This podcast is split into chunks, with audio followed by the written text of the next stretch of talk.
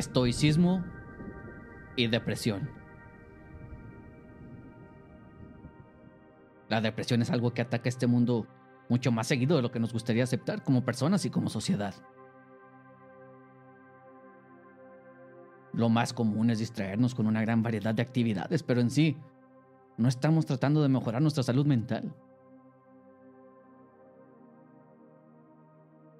La mayoría de las veces caemos en este estado mental gracias al ambiente que nos rodea, los círculos sociales o simplemente le ponemos demasiada atención a la opinión pública, a lo que piensan los demás de nosotros.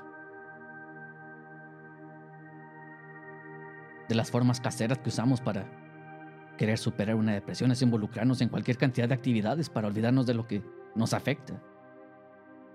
Pero esa no es la forma correcta, simplemente porque no es un tratamiento.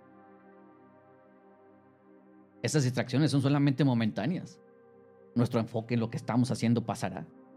Va a llegar el momento en el que vamos a estar solos, sin ruido, sin distracciones y nuestro castigo mental volverá.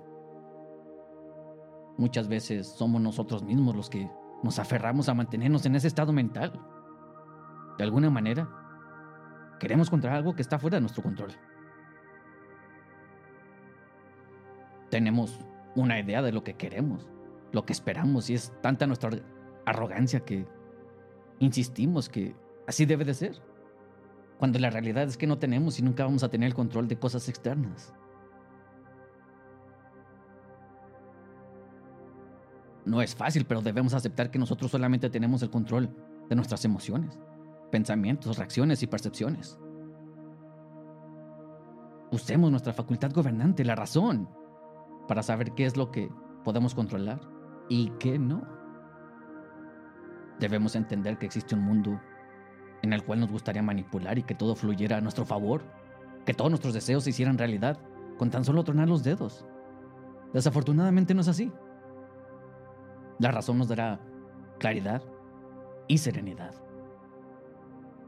Sea cual sea el motivo de nuestra depresión, no busquemos soluciones externas, tenemos que voltear a ver hacia adentro de nuestra mente entender qué es lo que estamos sintiendo y por qué. No podemos dejar que la sociedad dicte nuestros sentimientos.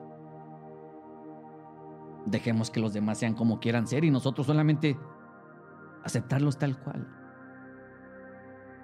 No hará diferencia cuántos psicólogos visitemos, cuántas formas diferentes de terapias estemos dispuestos a experimentar e intentar.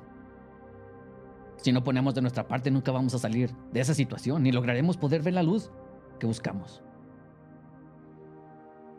Debemos ser despiadados con todo aquello que nos hace daño y despegarnos de gente que no va a ningún lado. Alejarnos de personas que solo son una carga emocional y nos roban la energía. Resistir la tentación. Saber qué es lo que está en nuestro poder, control y qué no. Debemos dejar malos hábitos, distracciones banales. Debemos dejar de odiar. Hay que decir adiós de nuestro pasado. Nuestro tiempo debe ser dedicado para cosas que de verdad importan. El estoicismo no es una solución rápida para la depresión, pero sí nos ayuda a crear y cultivar resiliencia, a darnos claridad en cuanto a qué debemos trabajar, cómo mejorar y encontrar la manera de seguir adelante a pesar de los obstáculos en nuestro camino.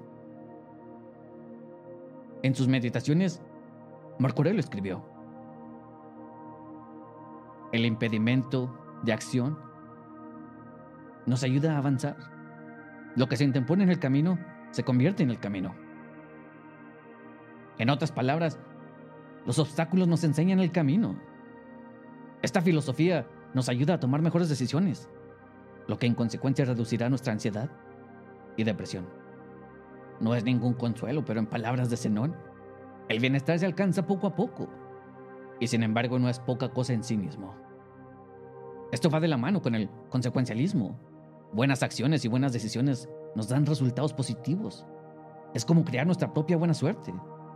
Pero si nuestras decisiones y acciones son malas, estamos creando malos resultados y es aquí cuando debemos ser fuertes y aceptar nuestros errores. Podemos tener depresión, pero la depresión no debe detenernos a nosotros. El estoicismo solo podrá ayudar si nuestra depresión es a causa de una serie de malos hábitos. Nos ayudará a entender y aceptar lo que está dentro de nuestro control Para superar una depresión es vital cambiar hábitos. Dejar los hábitos nocivos por saludables para el cuerpo y la mente. Se requiere mucho más que solo leer. Debemos escribir, meditar en nuestro razonamiento. Necesitamos una introspección profunda cada vez que nuestros sentimientos y emociones se encuentren fuera de balance. Si alguien nos crea ira, debemos preguntarnos, ¿qué es lo que nos causó esa reacción? En palabras de Epicteto, cualquier persona capaz de alzar ira dentro de ti te hace su esclavo. Si estamos pasando por un momento de sufrimiento emocional, debemos preguntarnos, ¿qué es lo que me está haciendo sentir así? ¿Qué es lo que de verdad estoy sintiendo? Solamente así es como podemos resolver las crisis por las que pasamos. Hablando, expresando nuestros sentimientos y emociones, podemos llegar a la raíz de nuestro problema. Es aquí que escribir, llevar un diario en donde podamos poner nuestro día en revisión, será de gran ayuda para conocernos mejor, a nosotros mismos, darnos cuenta de cosas que necesitamos trabajar y así poder hacer más fácil lograr ese cambio de mentalidad y hábitos para una mejor vida. El progreso no se consigue con suerte o por accidente, sino trabajando en uno mismo todos los días.